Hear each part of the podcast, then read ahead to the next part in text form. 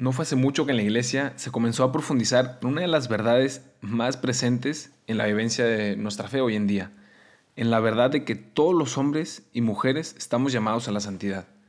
Todos, tal y como somos, tenemos un camino de plenitud y de santidad que podemos encontrar y recorrer. Pero ¿cómo funciona este gran misterio? ¿Cómo puedo entenderlo de verdad, asimilarlo, incorporarlo a mi vida? Hoy queremos experiencias. No buscamos solo teoría, la verdad. Es cierto que en la iglesia hay una riqueza increíble en lo que es la experiencia de Dios y de la fe, pero por más bello, verdadero y profundo, termina siendo inaccesible para la mayoría de los que estamos sedientos de Dios. Por eso este podcast te ofrece esta riqueza a través de experiencias, a través de la vida de un seminarista y de las personas con las que se irá encontrando en su camino para enriquecer tu experiencia de Dios.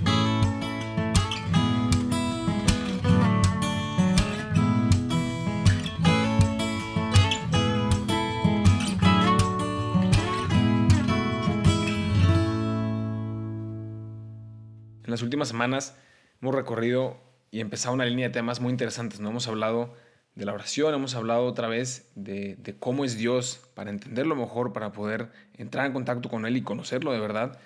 Y todo esto, además de que nos va abriendo más dudas nos abre como horizontes, nos lleva también a otros temas todavía más interesantes. De hecho, hoy vamos a empezar con un tema muy fuerte y que nos mete en esta línea de temas que van tocando todavía más el corazón de lo que en realidad buscamos en este podcast.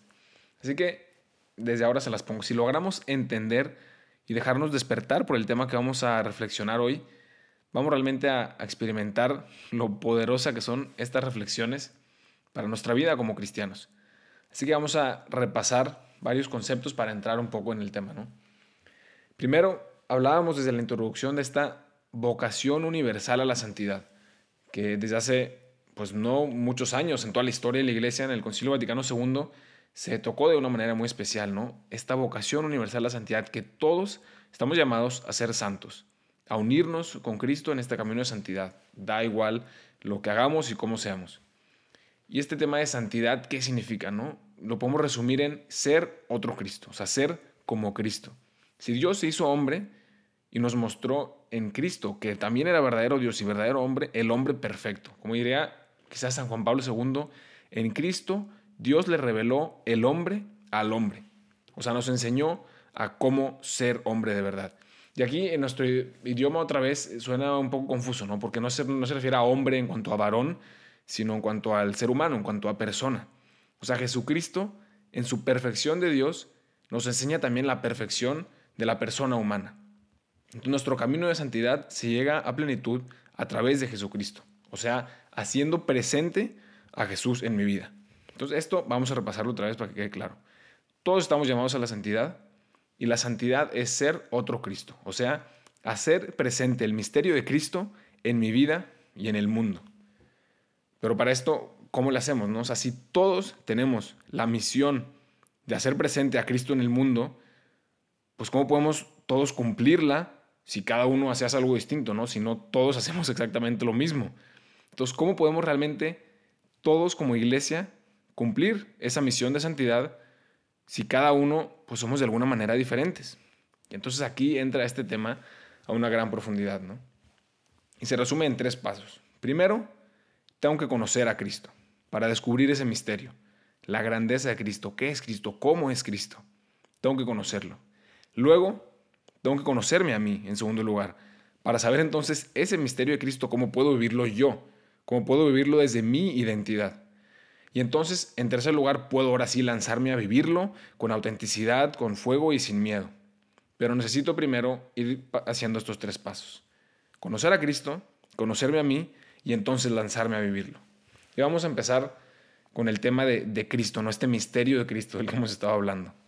¿Qué nos viene cuando escuchamos la palabra misterio? quizás nos viene, no sé, secreto, algo desconocido. Pues para nosotros cristianos significa todo lo contrario. De hecho, para San Pablo desde el principio, el misterio de Cristo no era un secreto, sino al contrario, una, una revelación. El misterio del Padre, de ese Dios invisible, revelado a nosotros en Jesucristo. O sea, que lo podemos ver, que lo podemos sentir, que lo podemos escuchar, que lo podemos entender en nuestra vida a través de Jesucristo encarnado. Entonces ahora todo se va aclarando un poco, ¿no? no es, ese misterio no es secreto, sino al contrario, revelación de Dios en Jesucristo, en todo lo que tenemos y sabemos de Él.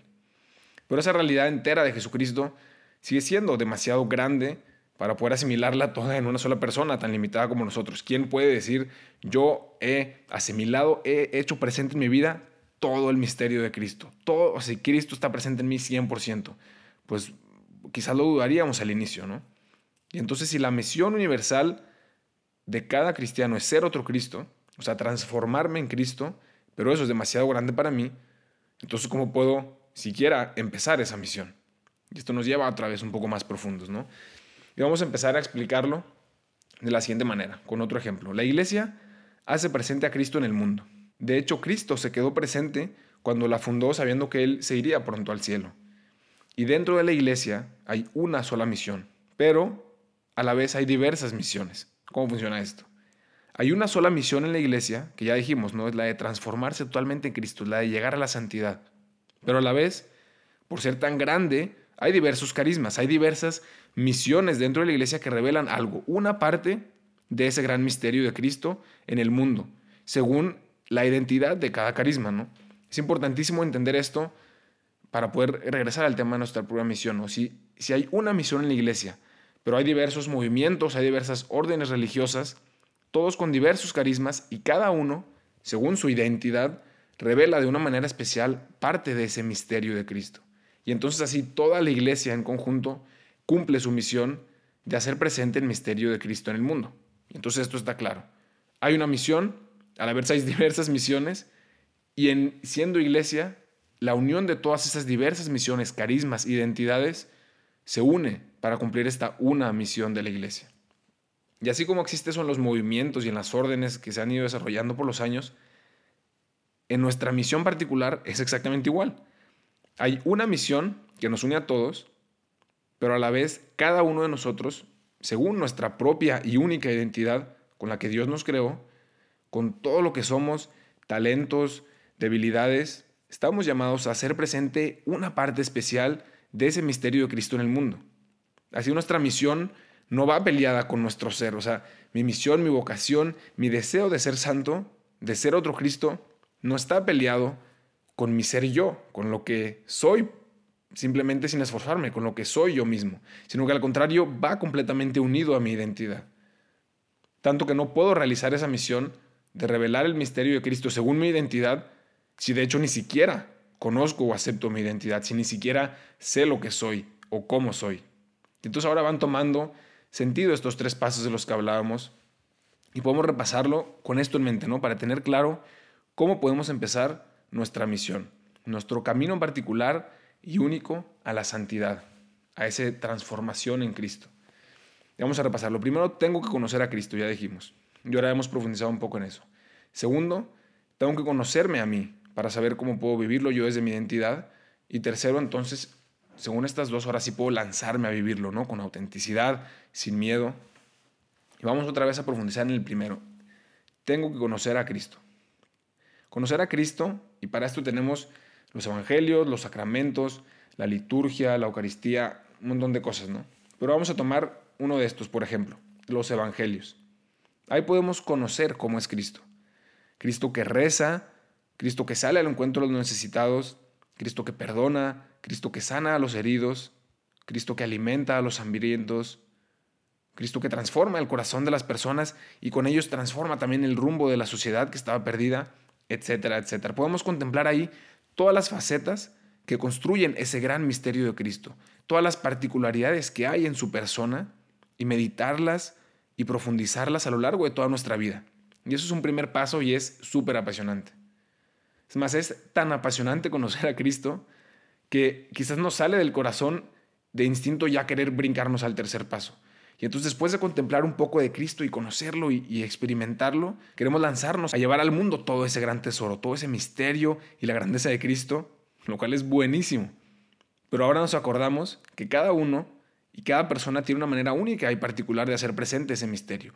Tiene una vocación muy especial que le une con esa parte de Cristo que está llamado a vivir. Pero ¿cómo empezar a vivirlo? ¿Cómo lograr hacerlo presente, ese deseo que tenemos, si no me conozco a mí mismo todavía? Si no sé ni siquiera cuál es mi identidad. si no me acepto como soy, si nunca he hablado de esto con Dios, si he pasado años intentando ser algo que no soy porque creo que es atractivo o porque tengo miedo a no ser valorado o lo que sea, ¿no? El punto es que entender que incluso dentro de los cristianos más ejemplares, quizás cristianos que han hecho una experiencia real del misterio de Cristo y que quieren cumplir su misión de hacerlo presente en el mundo, hay quienes todavía no pueden. No pueden hacerlo. ¿Por qué? Porque no han logrado este segundo paso. Han conocido a Cristo, ¿sí? Quieren llevarlo al mundo, pero no se han conocido a ellos mismos. O sea, no han dejado encontrar su identidad. Y por eso no pueden encontrar la plenitud de esa misión de la que hablamos, de su vocación particular. Y entonces viven comparándose con otros que sí la encontraron y que están viviendo en plenitud. Y por eso es tan importante este tema. No importa cuál sea tu vocación, no importa cuántos años tengas, si conoces mucho o poco a Jesucristo. Y esto es tan importante entenderlo que lo veremos a más profundidad el siguiente martes. Para poder realmente entender este misterio de Cristo y cumplir estos tres pasos, que nos acercan a entender nuestra misión, nuestra vocación a la santidad, tenemos que entender un poco más a profundidad este segundo paso, ¿no? Conocer a Cristo lo tenemos claro y el deseo de lanzarnos a vivir con autenticidad y a transformar el mundo, quizás muchos también lo tenemos claro. Pero podemos profundizar un poco más la importancia y cómo llegar a conocerme a mí mismo, a encontrar mi identidad y entonces unirme a ese Dios que se me ha revelado, pero de la manera particular que me llama a mí, no como llama al otro, no como llama al Papa, sino a mí me llama de una manera muy particular a hacer presente su amor en el mundo. Y eso también quiero descubrirlo. De hecho, para terminar, les dejaría una frase de un gran teólogo y maestro espiritual, Thomas Merton, que dice, quizás si lo traducimos al español, dice, para mí, ser santo significa ser yo mismo. Así que el problema de la santidad y de la salvación es de hecho el problema de encontrar quién soy yo y descubrir la verdad de mí mismo. Entonces vamos a repetirlo y eso les puede ayudar para llevar sobre tarea e irlo profundizando y entonces llegaremos como más preparados a la siguiente semana, ¿no? Para seguir profundizando en este tema. Para mí, ser santo es ser yo mismo. Y entonces el problema de la santidad y de la salvación es de hecho el problema de encontrarme a mí mismo y descubrir mi verdadera identidad. Eso es necesario para ser santo, ser yo mismo, conocer a Dios, conocerme a mí y entonces lanzarme a vivir ahora sí. No me sigan en Insta y no me manden WhatsApp, porque no tengo ni Insta ni WhatsApp, que ahora soy feliz y orgullosamente novicio.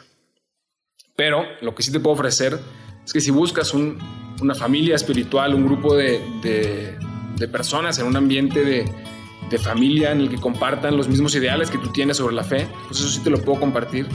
Y puedes buscarnos en somosrc.mx o regnumchristi.org para México y para España en regnumchristi.es.